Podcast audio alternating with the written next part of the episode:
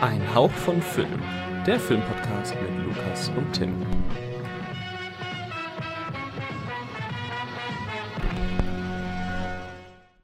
Also Tim, du hast zwei Möglichkeiten. Entweder du gehst in der Öffentlichkeit dein restliches Leben lang immer rückwärts oder du gehst ähm, zu Hause nur noch auf allen Vieren. Für was würdest du dich entscheiden? Ist schon äh, Diebstahl die Frage Es ist an Diebstahl, sich? weil Ist es kommt von. One Football. Erstmal liebe Grüße an der Stelle. Es ist Diebstahl. äh, Diebstahl. ja. Richtig. Sehr gut, Lukas. Diebstahl. Ähm, Für was entscheidest du dich? ich ich glaube, ich nehme die, die alle Viere zu Hause. Ja, ich glaube ich auch. Das war jetzt alles. Das ist jetzt. Ich hab gedacht, du würdest vielleicht. Also, man muss es ja aus Nein. einer bestimmten Perspektive betrachten. Ja, Darfst du dann Betrachte. Darfst du dann zu Hause dich auch nicht aufstellen oder ähm, wirklich nur der Akt des Gehens ist auf allen Vieren? Und wenn du dich nicht aufstellen darfst, dann ist das natürlich schon ein Problem und schränkt dein Leben sehr stark ein. Ja, aber ich meine, die Frage war fortbewegen. ne? Fortbewegen heißt für mich nicht rumhängen. So verstehe ich Also- das auch. Weil ich habe halt echt keinen Bock, so, keine Ahnung, nicht die Straße im Blick zu haben oder so. also, und also einfach zu Hause immer auf allen vier ist jetzt nicht so dramatisch. Also, es ist jetzt auch nicht so einschränkend, was den Komfort angeht. Das klingt im Grunde eigentlich ziemlich machbar, wenn du mich fragst. Aber ich glaube, du könntest deinem zukünftigen Partner leichter erklären, immer öffentlich rückwärts zu gehen, als zu Hause auf allen Vieren. Hm. Das ist natürlich ein Argument. Mm. Aber andererseits, weiß nicht, ob das, ob das, äh, ob das nicht äh, in der Öffentlichkeit dann noch, noch blöder und peinlicher ist, als wenn du zu Hause auf allen Vieren rum. Stell dir vor, du Krabbelst, triffst also- die Schwiegereltern. Beim ersten Treffen gehst du rückwärts und das ist bei dir zu Hause und du bist auf allen Vieren. das ist natürlich das ist ein, das ist ein Punkt, den habe ich tatsächlich noch gar nicht äh, berücksichtigt.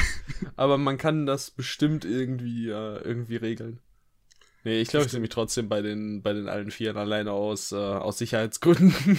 Aber du bist nicht jemand, der so darauf steht, so Cosplay wie ein Hund oder so. Was? Es ist, es hat ganz schnell ganz andere Züge angenommen. Nein, Ja, in der Tat Ahnung. nicht. Okay, man, Und du. Lukas? Ich tatsächlich auch nicht. Ich bin eher eine Katze. Lüge. Oh, so einer. Ja. Alles klar. Und damit herzlich willkommen zu einer neuen Ausgabe von Ein Hauch von Film. Ja, yeah, hallo. Yeah. das war ein sehr, sehr starker Einstieg mal wieder. Ähm, ja, wir haben in der letzten Episode ähm, besprochen, dass wir heute über Hammer-Filme reden und über American Hammer. Psycho 2. Und das ignoriere ich. Und äh, ja, der Hubtober hat angefangen und ich würde sagen, wir, wir reden einfach am besten mal als allererstes über American Psycho 2, weil das wird ganz, ganz kurz Wir ausfallen. reden über den besten Film direkt. Über den besten direkt, ja. Hm, Ähm, okay. American Psycho 2 schließt äh, nicht unbedingt an den ersten Teil an. Ähm, Patrick Bateman ähm, ist nicht im Fokus der Geschichte, im Gegenteil. Äh, wir haben hier eine Figur gespielt von Mila Kunis, die, die ist total verrückt und abgedreht. Die, die strebt eine, eine Laufbahn als Agentin, war es, glaube ich, an. FBI Ja, oder CIA oder irgendwie sowas. Und äh, die ist, die ist richtig Psycho, Freunde. Die, ähm, die tötet Menschen, um, um sich, äh, äh, ja, keine Ahnung, bessere Chancen zu beschaffen. Das war Aber Timmy, natürlich das ist gar auch, das war auch der Inhalt von Teil 1. Ähm, mehr oder weniger genau so. Da steckte nicht viel mehr hinter. Und ähm, deswegen, ja, ziemlich psycho. All wurde so Girl. kackendreist. Das ist so kackendreist, dass da der Titel American Psycho draufsteht. Wollen wir vielleicht erstmal Das unsere ist- Reviews vorlesen? Ah, es ist so frech in so vielen verschiedenen Hinsichten. Also meine Review, ich habe 0,0 von 10 gegeben und ähm, da steht nur Schmu. Okay, und meine Review ist, ich liebe Mila Kunis, aber dafür gehört sie bestraft. Am liebsten von mir. Ja, American Psycho 2. Das, also, es ist mir wirklich ein Rätsel, wie dieser Film entstehen konnte. Wer Aber sich dachte, Wir vielleicht darüber reden, wie crazy der Soundtrack ist, Tim. So crazy. er ist ziemlich funky manchmal, ne? Ja. Ja. Also, Ziemlich ich habe schon häufiger mein Bein mitbekommen, wie es einfach so wippt. Alter, das ist ziemlich crazy, wenn du das schon so sagst. Das äh, hat dich Überwindung gekostet, das, das Ähm. jetzt zuzugeben? Schon ein bisschen. Und ich hoffe, Oh. ihr alle geht auch damit sehr vorsichtig um. Okay. Dieser Film ist so scheiße. Wer dachte sich bitte, da schreiben wir American Psycho 2 drauf? Morgan J. Freeman, der Regisseur von dem Film, der auch noch weitere Meisterwerke gemacht hat, wie Man kennt kein anderes. Werk von ihm. Aber wer hat's geschrieben? Das ist eigentlich die viel interessantere Frage. Alex Sanger und Karen Craig. Alex Sänger Und- kennt man gar nichts. Beide haben, doch, äh, Karen Craig hat Forbidden Secret 2005 gemacht. Da spielt jetzt auch nicht wirklich jemand mit, den man kennt. Aber Richard Roy hat Regie geführt, den ich persönlich auch nicht kenne. Ähm, ja, nein, das ist äh, American Psycho 2, das ist so dumm. William Shatner spielt mit. William Shatner Captain spielt Kirk. mit. Ja, und das war's aber dann auch. ist Also, William Shatner auch dein Captain Kirk, Tim? ich habe nie Star Trek gesehen. Nichts. Gar nichts. Deswegen halte ich Auch mich da sowas die von neuen raus. Teile von J.J. Abrams? Nein, die habe ich schon länger im Blick, weil ich ich will die gerne sehen. Also irgendwie ich ich glaube, die könnten mir gefallen. Ich mag auch Chris Pine, der ist auch da dabei, oder? Richtig, der spielt dort Ja. Captain Kirk. Ja, und ich mag den sehr gerne, den Typen, deswegen kommen irgendwann. Irgendwann gucke ich mir die an. Okay. Ja. Ich finde schön, dass wir ziemlich schnell weg von American Psycho 2 gekommen sind. Das ist ein Scheißfilm. Wer, wer sich den selber, also wer sich den freiwillig halt anguckt, so wie wir, wir, äh, wir haben es nicht freiwillig gemacht, wir wurden dazu gezwungen im Zuge des. Oktobers. Es war die Aufgabe, der am niedrigsten bewertete Zweite Teil. äh, zweite Teil, den wir gucken können. Das war American Psycho 2. Ey, nee, lasst es. Wirklich. ich werde ihn nochmal gucken, so allein schlimm. nur für Mila Kunis. W- Wann? Warum? Weiß ich nicht, das sage ich jetzt einfach so. Irgendwann in meinem Leben werde ich den nochmal gucken. Ich sag's jetzt. Das ist, ja, viel Spaß dabei. In meiner Hochzeitsnacht mit Mila Kunis werde ich den nochmal gucken. Zusammen mit Mila Kunis. Dann kann sie wieder bestreiten, dass sie, äh, dass sie davon wusste, dass das American Psycho 2 werden sollte. Das ist korrekt. Obwohl sie im Voice-Over mehrfach Patrick Bateman erwähnt. Vielleicht kannte Das sie, ja auch nicht. American Psycho 1 nicht. ja, dann, er hieß American dann- Patrick Bateman. dann mies. Hieß der nicht Batman? Ja, ist es nicht dieser Schauspieler aus Game Night? Oh. Oh, Game Night, toller Film, guckt ihn. Ja, Mag den sehr gerne. ich habe ihn nicht gesehen tatsächlich. Guck ihn, der ist super. Ja, bestimmt irgendwann. Guck ihn, diesen Monat noch. Oh. Ähm, wir widmen uns jetzt Hammer-Filmen. wir haben die zwei selben Hammer-Filme geguckt. Hammer, für die, die es nicht wissen, Produktionsstudio, besonders bekannt oder produktiv äh, zwischen den 50ern und 70ern. Ja, Und äh, Vampire. Ja. Vampire, aber auch äh, andere äh, Monster, also sowas, die Universal Gothic. Horrorfilme hatten, das halt dann, das haben, davon haben die auch viel nochmal gemacht und besonders äh, Peter Cushing und ähm, Christopher Lee sind so die großen Gesichter von Hammer gewesen, äh, die wir natürlich auch alle kennen und lieben. Und ja, wir haben ähm, The Curse of Frankenstein gesehen und The Vampire Lovers. Und ich du hast hab ja noch- noch einen gesehen. Ich habe noch Dracula gesehen, genau, weil Den ich habe den schon länger auf der Liste und ich mag Christopher Lee. und äh, ja, ich weiß, wir können damit jetzt alle Filme abhaken. Zu Dracula würde ich halt sagen, ist halt Dracula. Es ist die Es Geschichte ist halt Dracula. Und ich meine, es ist Dracula mit Peter Cushing und Christopher Lee. und das war es so mehr oder weniger. Also er hat so äh, ab und an, das ist genauso wie bei The Curse of Frankenstein, gibt so einen kleinen, nicht Twist, aber so ein kleines Etwas, was so nicht im Original war und dies und das und jenes, aber im Großen und Ganzen, ähm, keine Ahnung, ich wüsste jetzt nicht, ob ich eher den Bela Lugosi Dracula gucke, weil der hat auch seinen Charme, oder den hier, wenn ich nochmal vor der Wahl stünde. Also ich bin mir ziemlich sicher, welchen ich nehme. Ich nehme den von Bela mit, Lugosi? Äh, Bela Lugosi und bei Ich glaube, da bin ich Frankenstein, auch. ähm, ist es noch krasser für mich, dass ich dort mich für den originalen, Frank also für den 1931er Ja, Frankenstein entscheide, weil ja. ich den wirklich fantastisch finde. Christopher Lee ist auch ein bisschen verschenkt. Als, Absolut. Als Bestie, als Frankensteins Monster. Er macht halt nichts. Und im Gegensatz steht dazu diese wahnsinnige Performance von Boris Karloff, ähm, der dem, der, der dem Ah. Monster so eine Zärtlichkeit gibt. Und Weil ich find sagen den muss- wirklich grandios. Ich, ich finde Frankenstein, den alten, auch schon nicht so. Also ich mag die. Also ich weiß nicht, das ist nicht so ganz mein Stoff, aber der, der zweite Teil, äh, ich weiß, Bride of Frankenstein, oder? Der ist, äh, der hat mir richtig gut gefallen damals. Ähm, bei dem würde ich sogar, wenn ich den irgendwann nochmal gucke, vielleicht die 5 von 5 raushauen. Ich finde den auch das ist eine. Ansage. Ich glaube, ich Ich habe den auf hohen dreieinhalb. aber den mag ich, mochte ich sehr. Ähm, ja. Was, wir können echt nicht viel sagen. Also in The Curse of Frankenstein hat Hazel Kurt mitgespielt.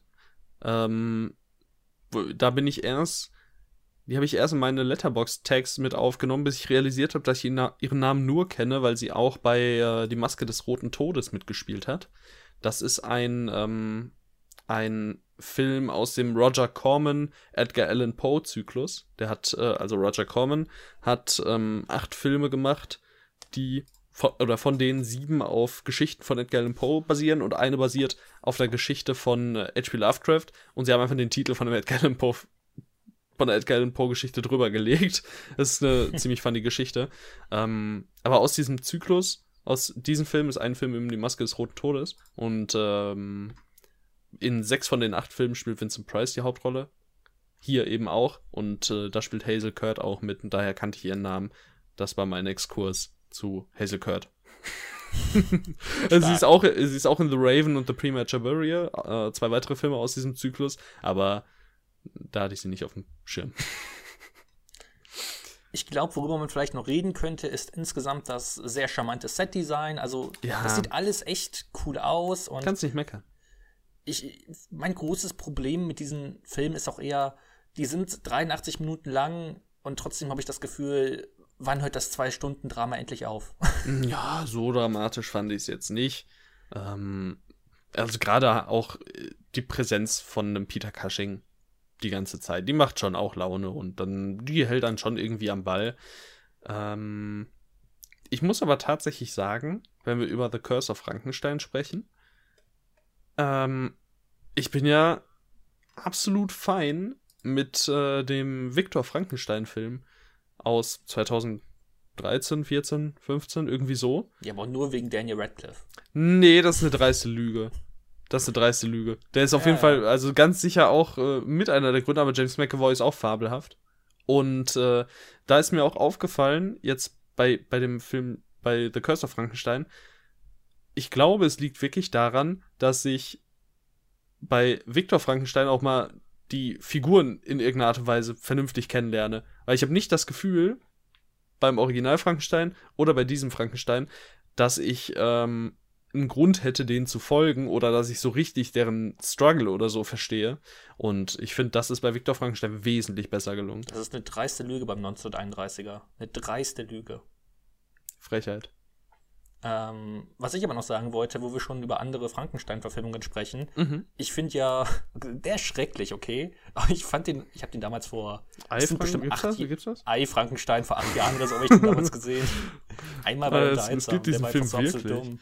Ja, Aaron Eckert als Frankenstein. Was? Also nein, ins Frankensteins Monster. Einen Moment. Wo ist er? Warum? Und vor allem, für besser, es gibt ein Frankenstein-Theaterstück mit Benedict Cumberbatch. Oh, das Mhm. klingt eigentlich ganz nice. Ich Ähm, finde Ei Frankenstein nicht. Vielleicht heißt der Ist sie, ist sie nicht gelistet? anders. Ist sie nicht, ist Mary Shelley nicht gelistet als äh, Autorin? Ähm, guck mal. Bei Victor Frankenstein ist sie das. Warte mal, Ich, ich, ich, ich suche mal auf Letterboxd den Film, mal gucken, ob ich ihn finde. In der Ähm, Zeit kann ich ja darüber sprechen, dass ich jahrelang äh, hinter der Frankenstein-Verfilmung mit Raffia Badem, die eigentlich in diesem Universal Monsterverse erscheinen sollte, Mm. hinterher geweint habe, weil ich das, das klingt ja so super, Raffia Badem als Alter, Frankensteins das Monster, meine ich. Und das wäre echt cool gewesen. Ja, Aber wenn, dann ja. hätte ich ihn auch da gesehen. Doch, das klingt äh, ziemlich interessant. Und auf jeden Fall Ei Frankenstein, auch wilder Film. Aaron Eckert sieht da wirklich so schlimm aus. Und diese, so diese Viecher im Hintergrund auf dem Backdrop sehen einfach eins zu eins aus wie die Orks aus den Hobbit-Filmen. Ja, ich. Also scheiße. Nie, ja. ja.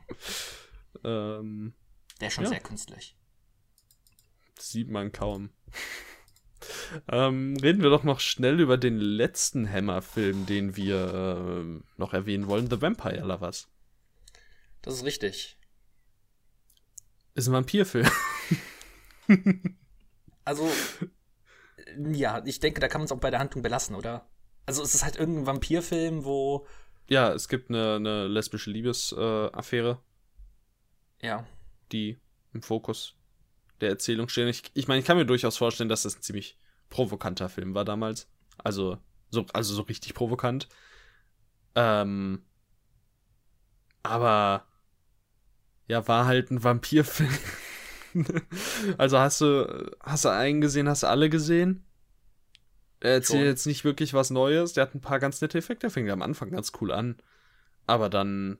Am Anfang hat er halt einen richtig schönen, ähm, brutalen Effekt, mit dem ich nicht ja. gerechnet hätte. Ebenso. Und ich habe gehofft, darauf gehen sie weiterhin ein, aber leider nicht. Mm. Ja, ähm. das, also, ich weiß nicht ähm, mich, ich finde es so schade, weil anhand der Poster und auch natürlich der Besetzung war ich immer sehr, sehr interessiert an ziemlich vielen Hammer-Filmen und vielleicht liegt es jetzt wirklich einfach an den, an den Stoffen. Ich habe mir gerade voll die Zähne aufeinander geschlagen, das war unangenehm. Ähm, aber die konnten mich jetzt echt nicht so abholen. Alle. Ja, mir geht's ähnlich. Ähm, was ich bei Vampire Lovers wirklich mochte, war Ingrid Pitt. Die kennt man ja auch aus The Wicker Man. Ja. Ähm, ich finde, sie macht eine sehr solide Darstellung und ja, keine Ahnung, aber das war's dann gefühlt auch. Also Peter Cushing ist natürlich wieder ganz nett, ist aber diesmal eher in so einer Nebenrolle. Mhm. Ja, keine Ahnung, hat ich, wieder äh, Längen. Ich bin vielleicht wirklich eher gespannt auf die Dracula-Nachfolger. Und da gibt's ja wirklich viele von. Ähm, vielleicht könnten die interessant werden, wenn, wenn sie halt was Neues erzählen, was man eben noch nicht kennt. Oder was ich zumindest noch nicht kenne. ähm, ja, da könnte das eventuell ein bisschen besser, ein bisschen besser sein. Ich weiß nicht, also ich glaube, ich würde dann eher ähm, so noch so Werke ausprobieren wie von Jean Roland oder sowas in der Richtung, die halt auch mit Vampiren spielen, aber das Ganze halt nochmal auf so einer viel für mich metaphorischeren Inszenierung und insgesamt einfach noch auch dicken. Ich mag einfach auch dieses Sexuelle bei Vampiren, finde ich. Ich finde, das passt einfach, passt einfach zu denen, weil ja Vampire ja, ja, auf klar. Körperkontakt stehen und das, ich weiß nicht, das, das ist bei Hammer ja auch, ist ja auch bei Vampire Lovers, aber ich finde bei so Jean Roland, zumindest bei dem einen Film, wo es, den ich gesehen habe, Fascination hieß der, meine ich, mhm. ähm, da war das nochmal alles mal einen Ticken besser für mich. Ähm, aber ja, mal sehen. Ja, kann ja durchaus sein. Vielleicht können wir in einer der nächsten Folgen über Jean Roland sprechen. Ja, wir haben ja auf jeden Fall beide, beide einen Film von ihm drin. Ja. Nehmen wir noch nicht vorweg, welcher das ist. Ihr guckt ähm, nicht in ähm, unsere Liste. Ha, noch nicht. äh, ja, wollen wir vielleicht dann ähm, jetzt einfach über die Filme sprechen, die wir sonst gesehen haben bisher. Richtig, willst du anfangen? Du hast mehr, deswegen fang du vielleicht besser okay. an. Okay, dann fange ich an mit dem Film, in dem ich auch in den Hubtober gestartet bin. Oh, das ist ja. schrecklich, weil ich eigentlich gar nichts dazu sagen kann.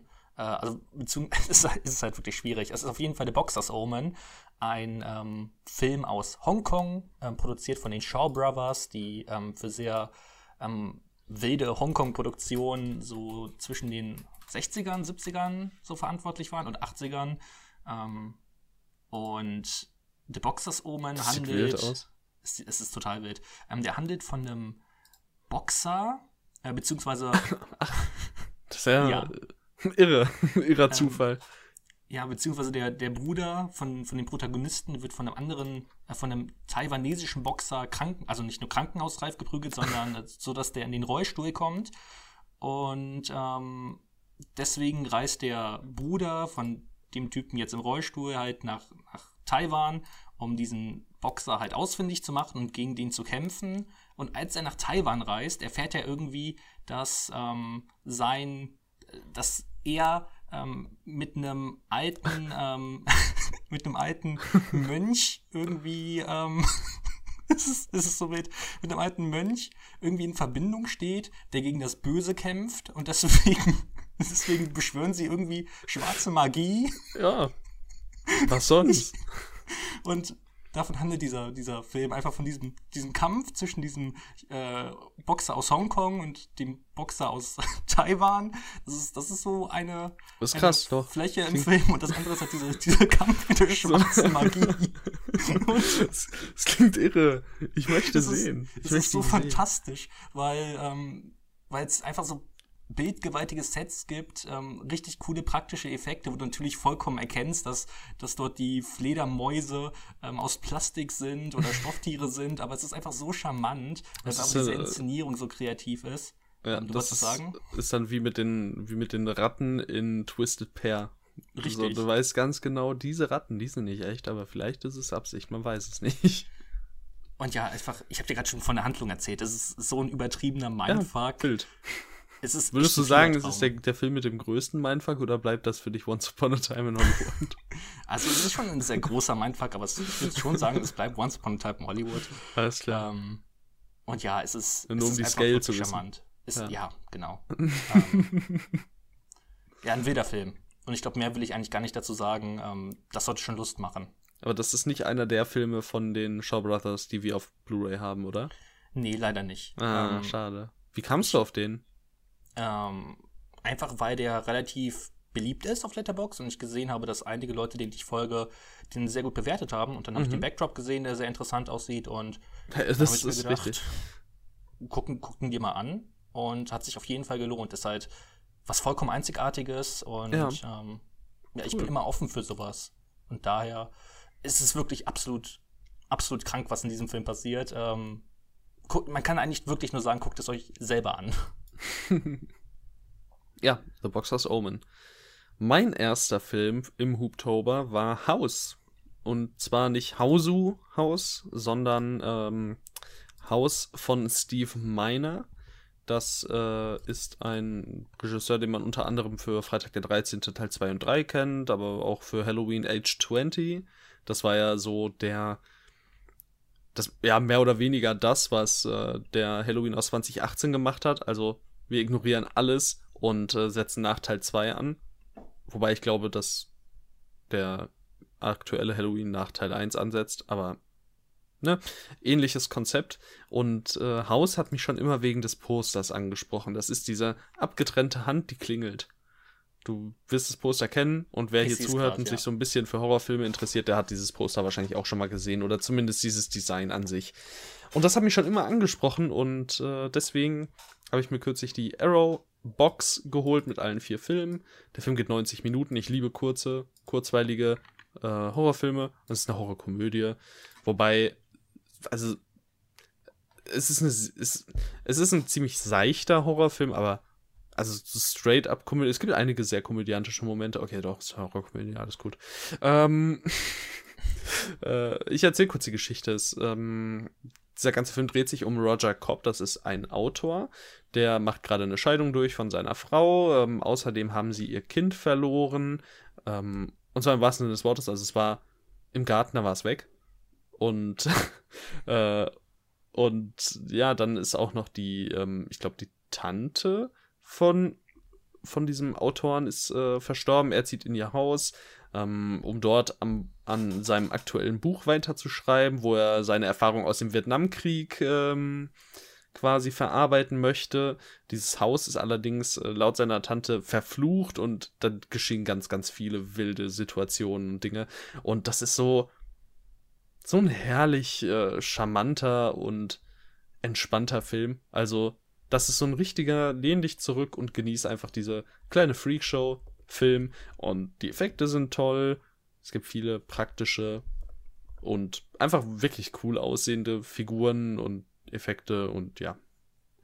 Ist Macht also wie sind die Effekte? Gehen die so in Richtung Hellraiser oder Nee, das Ähm. ist so. Boah.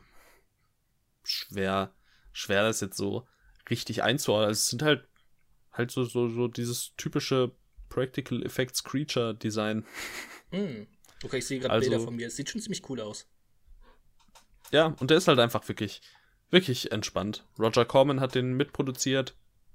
Äh, Frage ist, was hat er gefühlt nicht produziert, aber ja, er und äh, Sean S. Cunningham. Und dann habe ich mir noch äh, im, im Zuge dessen im Nachhinein die beigelegte Doku über die äh, Entstehungsgeschichte angeschaut. Dann kam da, also das Ding geht halt eine Stunde.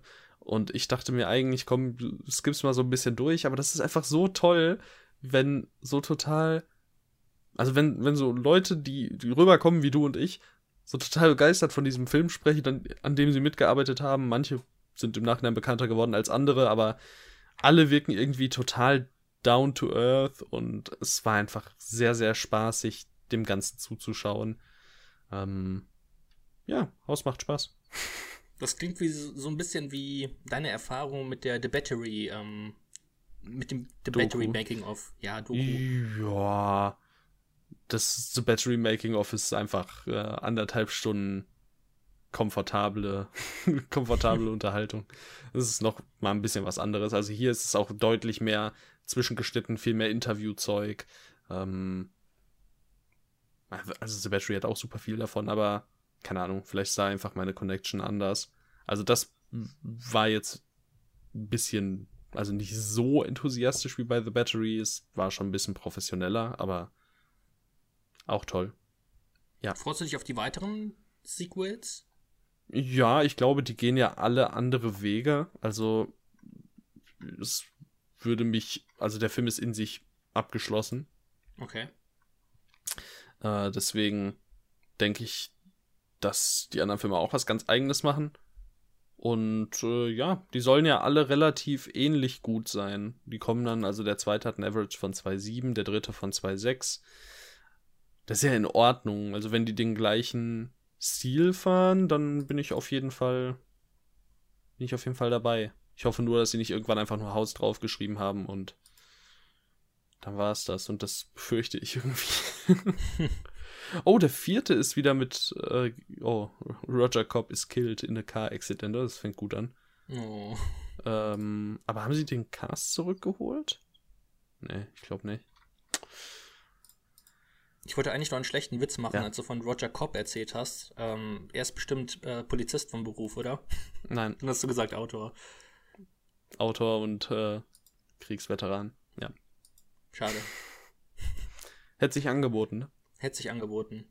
Ja, also, ist, nicht, ist nicht so gewesen. Das wäre super gewesen. Einfach fabelhaft. Ja, Haus, äh, cooler Film. Glaubst du, wird er mir gefallen? Du bist, Doch, ich glaube, ich glaube schon. Ja. Okay. Ist so charmant. Kann man mal, also es wird dich jetzt nicht umhauen, denke ich, aber der, der Film geht halt, glaube ich, 85 Minuten. Ja, okay, oh, 93. Aber äh, das ist, äh, das ist keine verschwendete Zeit. okay. Also ich behalte die Box mal im Blick. Ich meine, es ist eine Arrow-Box, ne? Also, das ja, macht mir da großartig falsch. Das ist, äh, das ist wohl wahr. Ja, du bist wieder dran. Ich bin wieder dran. Dann mache ich weiter mit einem Film von Jack Arnold, den ich als Regisseur echt sehr, sehr gerne mag, weil er den Film meiner Kindheit äh, inszeniert hat, und das ist Tarantula. Mm. Ähm, ja, liebe mit ich. Clint Eastwood. Mit Clint Eastwood. Für ähm, zwei Sekunden. In zwei, ja, doch, aber ich meine immerhin, ne? Ja. Und ähm, der hat auch äh, Creature from the Black Lagoon ähm, inszeniert, der auch ziemlich cool ist. Und jetzt habe ich mich eigentlich an seinen, ich würde schon sagen, ähm, mit bekanntesten Film gewagt. Und das ist The Incredible Shrinking Man. Und äh, ich weiß, ihr werdet es nicht glauben, aber der Film handelt tatsächlich von einem Mann, der immer kleiner wird. und ähm, ja, also es fängt an, dass er, dass der Protagonist Scott Carey ähm, auf einem ähm, Bootstrip ist und ähm, er tritt in so eine radioaktive Wolke, äh, beziehungsweise er fährt da durch. Und ähm, ja, ein paar Monate später fängt er an, immer kleiner zu werden. Und ähm, er wird halt nicht auf einmal ähm, fünf Zentimeter groß, sondern es ist halt total interessant, wie, ähm, wie es so am Anfang halt ähm, sich entwickelt und äh, er bekommt immer mehr Angst, hey, ich glaube, ich werde kleiner und ähm, er hat auch eine Ehefrau und ähm, als sie dann bemerken, hm, warst du nicht eigentlich mal größer als ich, ja, als wir uns kennengelernt haben, ähm, dann gehen sie halt zu, zu so einem Arzt und ähm, diese erste Hälfte, die ersten 45 Minuten, äh, konzentrieren sich halt schon sehr auf diesen Drama-Aspekt und das fand ich halt echt äh, ganz cool, weil. Das ging ähm, halt auch ziemlich fies von der Prämisse einfach. Ja, eben. Und ähm, was auch schon was mit der, mit der Psyche der Figur macht, ähm, mhm. weil auch die Medien auf ihn aufmerksam werden. Das heißt, er kann auch nicht mehr ähm, aus dem Haus gehen, ohne erkannt zu werden. Ähm, das heißt, wir haben vielleicht sogar so eine kleine Kritik an Sensationsgeilheit. Ähm, also es ist wirklich ähm, interessant, was, was Jack Arnold da in der ersten Hälfte aufbaut. Und ähm, dann in der zweiten Hälfte wird es halt fast noch interessanter, ähm, weil ähm, der Protagonist ähm, praktisch immer noch stetig kleiner wird ähm, mhm. und halt auf einmal so groß wird wie ein Insekt. Und ähm, durch, zu, durch, durch bestimmte Aktionen ähm, wird er halt in den Keller geschleudert und äh, kommt dann nicht mehr raus. Und seine Frau denkt, dass, dass er tot wäre. Und mhm. daraufhin beginnt halt so im zweiten Teil ein Überlebenskampf gegen ähm, Spinnen, äh, gegen Hausspinnen, die dort im Keller hm. wohnen, oder halt ähm, riesige, ja. für ihn riesige Schluchten, obwohl das halt nur so ein, ja, so, halt, keine Ahnung, so, da ist halt äh, so ein Holzschrank und da ist halt so eine kleine Kluft dazwischen und für ihn ist es halt praktisch wie der komplette Grand Canyon. Ähm, und das ist halt so interessant, wie, wie ähm, Scott Carey halt in diese in diese archaische Welt ähm, taucht und äh, ja dort um sein Überleben kämpft und dieser, dieser animalische Trieb vom Menschen eigentlich wieder zurückkehrt und ähm, in dieser Hälfte gibt es auch praktisch kaum Dialoge, weil mit wem soll Scott Carey denn auch reden? ähm, es gibt echt nur so ein bisschen Voice-Over und ähm, es, ich fand es wirklich total interessant, weil dieser Film auch am Ende dann, weil ich natürlich nicht vorwegnehmen möchte, ähm, aber andere Wege geht, als man erwartet. Ähm, also ich kann schon mal sagen, um den Film vielleicht noch interessanter zu machen, am Ende wird er nicht einfach wieder groß, ähm, es ist, es ist wirklich sehr, sehr spannend, äh, was, was da Jack Arnold schon, schon in den 50ern sich überlegt hat. Und ja, spätestens als dann die Tarante auftaucht, war ich natürlich wieder hin und weg. Es ist tatsächlich auch die gleiche Tarante wie bei Tarantula. Das heißt, äh, dafür gibt es noch Bonuspunkte. Und ich fand ihn wirklich hervorragend. Ich finde ja am Poster interessant, wie die Buchstaben von Shrinking immer kleiner werden, die von Man dann wieder größer. ähm, also wird die Figur vielleicht doch groß wieder? Man weiß es nicht. Man weiß es nicht. Äh, ich muss sagen, die erste Hälfte klang wesentlich spannender als die zweite. Aber ich bald im Blick. Ähm, habe ich mir auf die Watchlist getan. Es geht, also ich habe es Das zweite klingt halt mehr gedacht. wie so eine Effektshow. Ähm, schon, aber es geht auch wieder hier wieder auf die Psyche des, der Figur ein. Ja. Ähm, eben durch diesen, durch diesen Überlebenskampf. Und ja. großartige Effekte gibt es halt eigentlich nur in Bezug auf die Spinne. Ähm, ja, und dass er halt, dass er halt klein mhm. ist, ne? Mhm, ja. ja, okay. Mal gucken. Vielleicht, vielleicht äh, werde ich da so ein kleines Meisterwerk für mich entdecken. Es klang auf jeden Fall, war weite Strecken echt gut. so weit würde ich jetzt nicht gehen, aber du hast Tarantula dreieinhalb gegeben, deswegen wäre ich mal ja? da auch gut dabei, dass du auch da dreieinhalb gibst. Ähm, ich realisiere jetzt gerade erst, dass ich nur noch einen Film habe, den ich nennen kann, weil der Rest, den habe ich als Vorbereitung hierfür geguckt. Also für den ja. Podcast. Ja. Ähm, ist gut. Deswegen. Einen habe ich auch noch. Schließe ich. Ach, du hast auch nur noch einen. Nein, also ich hätte, ich hätte auch noch mehr, aber ich kann auch noch einen nennen danach. Ja, du kannst auch den, den Rest noch nennen. Wir Ach, haben ja noch Zeit. Doch, wir haben Zeit. Ja, okay, okay, okay, okay. Cool. ähm, mein dritter Film war Trollhunter. Der zweite war übrigens äh, The Vampire Lovers. Deswegen. Der dritte Film war Trollhunter, Trolljägerin im Original.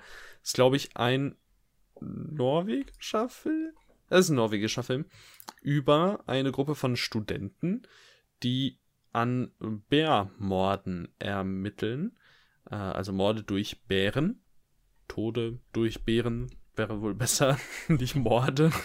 ähm, und äh, die stoßen da auf einen Bärenjäger, der sich relativ zügig nicht als Bärenjäger, sondern als Trolljäger entpuppt. Wer hätte es gedacht bei dem Titel? Und äh, ja, der nimmt die diese Studenten dann mit auf Trolljagd und es ist äh, tatsächlich ein ziemlich es ist, es ist in erster Linie so Fantasy-Adventure, sage ich mal, nicht so richtig Horror.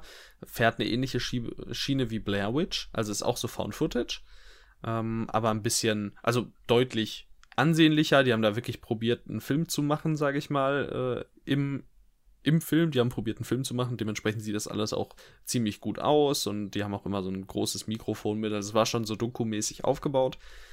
Ähm, und ist deswegen auch wesentlich ansehnlicher, obwohl, also es werden natürlich zwei ganz unterschiedliche Dinge probiert. Ne? Bei, bei Blair Witch soll man richtig reingesogen werden und hier ist man eher so ein bisschen Mockumentary-mäßig vielleicht unterwegs.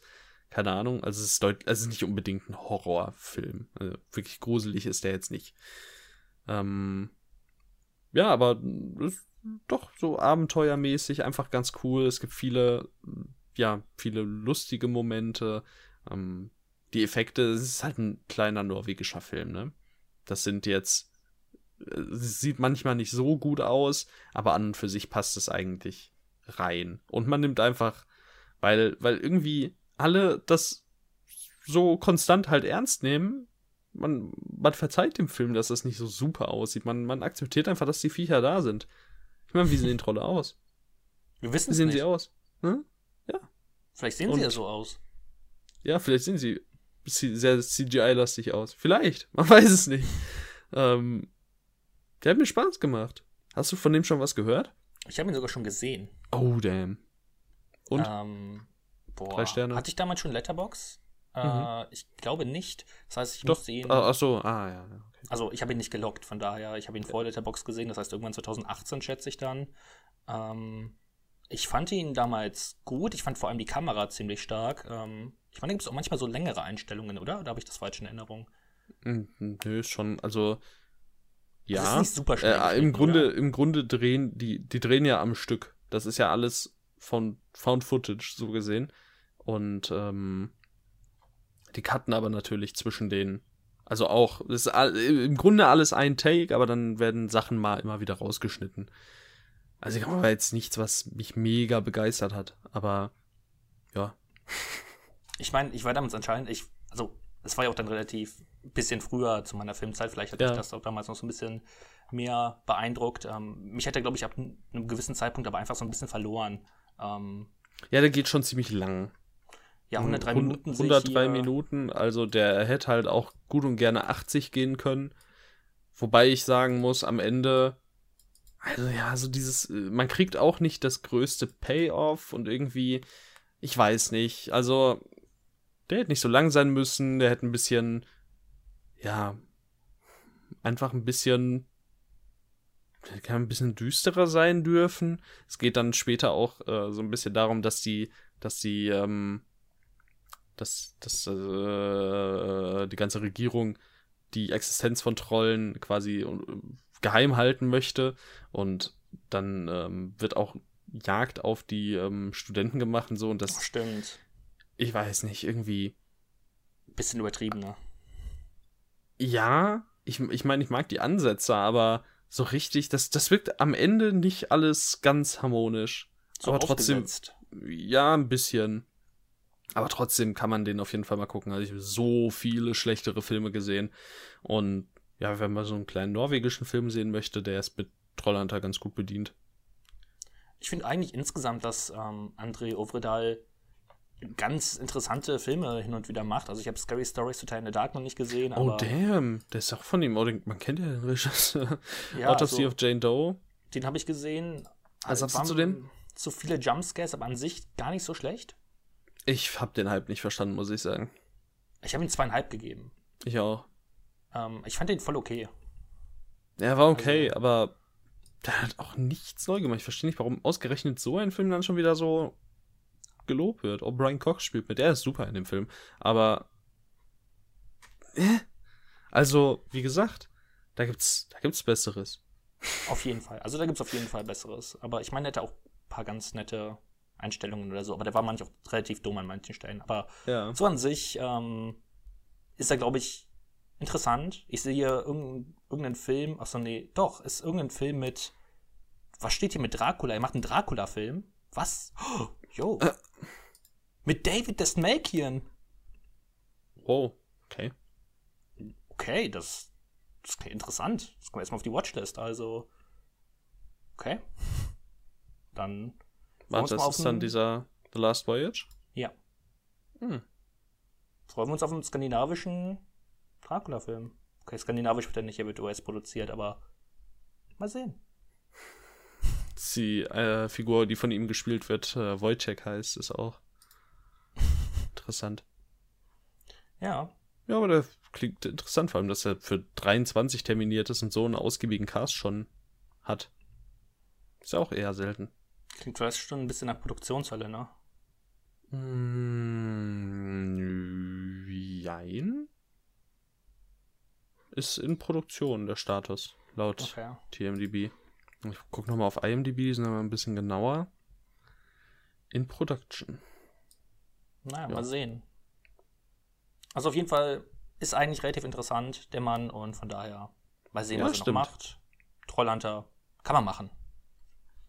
Ja, Trollhunter kann man machen, ist ein sehr, sehr gutes Fazit. Und, ja, dann äh, ähm, fahr, mal, fahr mal fort. Ich kann tatsächlich aber doch nur von einem Film reden, weil die anderen beiden kommen nächste Folge dran. Mm. Und Okay. ähm, ich werde jetzt ganz weit ausholen. Ähm, ich habe den dritten Okay, Teil erzähl. von Daimajin, also den dritten Teil der Daimajin-Trilogie gesehen, ähm, als Kaiju-Werk, das im Hubtober dran ist. Ihr werdet euch jetzt alle denken, von was labert der Typ? Und ich kann es euch nicht verübeln, Daimajin. Ich kam darauf, weil Arrow die Trilogie veröffentlicht hat. Und ähm, jetzt sind diese Teile auf Netzkino drauf. Das heißt, ein wundervoller deutscher Synchro. Und ich habe mir gedacht, hey, wenn man sich die kostenlos angucken kann, beziehungsweise mit Werbung, dann, Dann guckt man sich das. doch mal die Daimajin-Filme an, weil sie wurden von Arrow rausgehauen, ist japanisch, Kaiju, das, das wird schon nicht so schlecht sein. Ich meine, ich mag Amera. Und ähm, ja, dann habe ich diese ersten beiden Teile gesehen, die wirklich nicht gut sind. Und der Äh. dritte Teil setzt halt genau da an. Es, ich meine, du siehst diese, diese, vielleicht siehst du gerade das Poster vor dir, um diesen riesigen Typen geht es. Er ist Ja, der ja. Kaiju. Ähm, Ich muss, ist so äh, ein, kleiner, kleiner Nachtrag ganz schnell. Also, äh, Tro Trollhunter war mein Kaiju-Film. Ich weiß, ich weiß nicht, ob es okay war von der Auslegung, aber irgendwo sind Trolle, denke ich, Kaijus. ich denke, das kann man zählen, ja. Irgendwie. Kannst ja vorher nicht wissen. Okay, fahr weiter, fahr, fahr weiter fort. Und auf jeden Fall, es geht um diesen, diesen Berggott, der in so einer Statue ist und immer wenn sein Volk, sein, sein Dorf in, bedroht wird, ähm, kommt er halt hervor und rettet den Tag. Und das Problem ist halt beim ersten, beim zweiten, auch beim dritten Teil, dass ähm, er in die letzten fünf Minuten auftaucht und man davor 85 Minuten hat, die, keine Ahnung, von irgendwelche Drama-Elemente, die mich nicht interessieren. Ich möchte einfach nur einen verdammten Kaiju kämpfen sehen.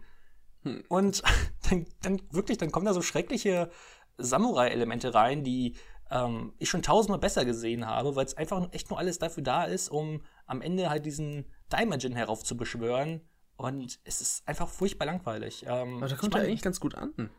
ich verstehe es auch nicht.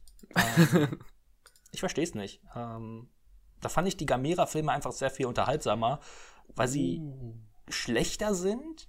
In gewisser Weise, also nein, sind nicht. Also sie nehmen sich weniger ernst. Und genau das macht sie dann auch für mich wieder besser. Ähm, beziehungsweise der dritte Teil von Daimajin, ähm, was bei Gamera ja häufig der Fall ist, dass die Handlung von Kindern getragen wird. Und das ist halt bei dem Film auch so. Und äh, bei Gamera ist es halt noch so vollkommen übertrieben mit den Kindern, dass sie dann auf Gameras Rücken reiten oder so, dass sowas gesagt wird wie Gamera liebt Kinder und es ist einfach, es ist einfach fantastisch. Ich verstehe nicht, wie man das nicht lieben kann. Und ähm, auf jeden Fall, Daimajin ist einfach totlangweilig und Aha. ja, ich, ich mag die letzten fünf Minuten immer von den Filmen, aber alles davor nicht. Der Regisseur hat auch zwei Filme der Satuichi-Reihe gemacht. Drei Filme, falls Sie die was sagen. Die kenne ich, ja. Gesehen? Nein. Oder sind, du weißt von ihnen? Richtig, also ich, der zweite Teil ist von Kenji Mizumi, der hat. Ähm, Nee, der zweite Teil ist von Kazuo Mori, dem Regisseur von Daimajin 3. daher, äh, daher kam ich darauf. Return of Daimajin ist der zweite Teil. Aber Der ist warum von- ist nicht 2? The Tale of Satuichi Continues der zweite Teil. Achso, nein, ich meine von Daimajin. Achso, ich Ach so! Daimajin. Ich war jetzt noch bei Satuichi. Also nein, ich wollte, ja, ich wollte, genau, ich wollte die Klammer schließen. Äh, Kenji Mizumi, Ah. das ist der Regisseur vom zweiten Daimajin-Teil. Der hat, ähm, der ist praktisch Regisseur von den Lone Wolf und Cup-Teilen. Ähm, Mm. von vier der sechs, glaube ich, waren es. Und der hat auch ähm, den ersten und ich glaube noch ganz viele weitere Satuichi-Filme. Also ich sehe auf den ersten Blick Okay. sechs oder sieben. Ähm, hat er inszeniert. Und das war meine Hoffnung, dass der zweite Daimajin-Teil halt besser wird, was er aber leider nicht ist. Ähm, aber so wollte ich den Kreis schließen. Ah, okay, okay, okay, okay. Ja, die Satuichi-Dinger, auf die habe ich ja auch ein Auge geworfen. Es gibt ja so eine riesige Box von Criterion, aber die kostet halt einfach 170 Euro. Aber ich meine, da sind auch Aber da sind 26 alle Filme drin. drin. Ja, ich weiß, aber sie kostet halt 170 Euro. Also ich denke, irgendwann, wenn wir mal arbeiten gehen und alles, dann wär, wird die gekauft. Aber nicht heute und nicht morgen. wenn, man, wenn man richtig Geld verdient, meinst du eher. Richtig. Also, ich glaube, da reichte das, das Nebenjobgeld bei den normalen Ausgaben auch nicht so recht. wahrscheinlich nicht, wahrscheinlich nicht. Ah, aber das sieht auch schon geil aus, das Teil. Ist so auf, die Box ist so aufgebaut wie ähm, meine Alfred Hitchcock Box. Und die mag ich auch sehr. Ja, Auf jeden Fall. das war Satoichi-Filme, Diamond da bin ich äh, sehr interessiert dran. Ja, ich auch. Also einfach, weil ich auch den Regisseur Kenji Mizumi eigentlich ganz gerne mag. Und der hat ja, wie schon gesagt, ein paar Teile davon inszeniert. Und ich finde auch Lone Wolf and Cup wirklich fantastisch. Wann Ähm, kam der letzte Satoichi? Ähm, 89. Das weiß ich nicht. Es gab Der ja mal nicht auch kurzzeitig ein. Ähm, boah, gab es nicht auch irgendwas mit Es gibt einen Satoichi Takeshi, versus es gibt einen Takeshi oder? Kitano-Film. Ja, genau, die gibt's auch. Oh, es gibt auf jeden Fall ganz viel von äh, Satoichi. Teil 21 trägt den Titel Satoichi Goes to the Fire Festival. Alter, das klingt spannend. Ah, die haben auch alle echt gute Averages. Alle über 3, Ich denke, wenn du einen magst, magst du halt alle vermutlich, ne? ja, das ist die Frage. Ist es das asiatische Bond? Wie kann ich mir das überhaupt vorstellen? Das, das, ich glaube, der asiatische Bond ist eine gute Bezeichnung dafür. Schön. Und er ist blind. Er ist blind, ja. Das äh, ist richtig. Also es ist. Oh, jetzt. Oh, ich fast gespoilert. Ja. Ich spoiler nicht. Ich kann, jetzt kann ich den Vergleich zu dem Film nicht mehr anbringen, weil dann ist es gespoilert. Das wäre nicht gut. ja, ist richtig. Ja, okay. War doch eine knackige, eine knackige Talkrunde, ne? Eine knackige Talkrunde, ja. Ähm, Tim, worüber reden wir denn nächste Woche?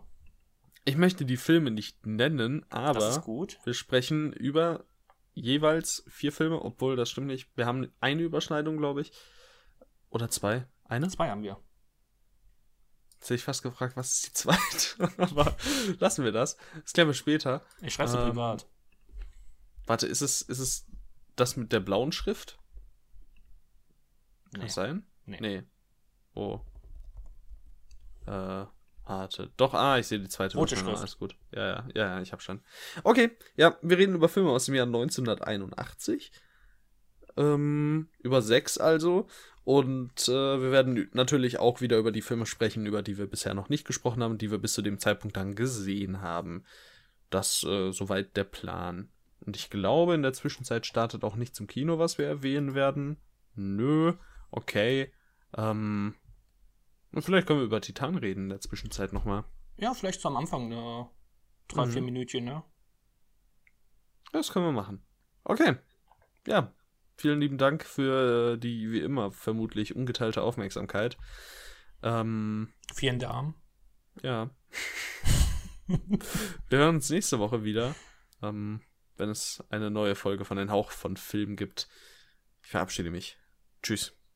Ich verabschiede mich nicht.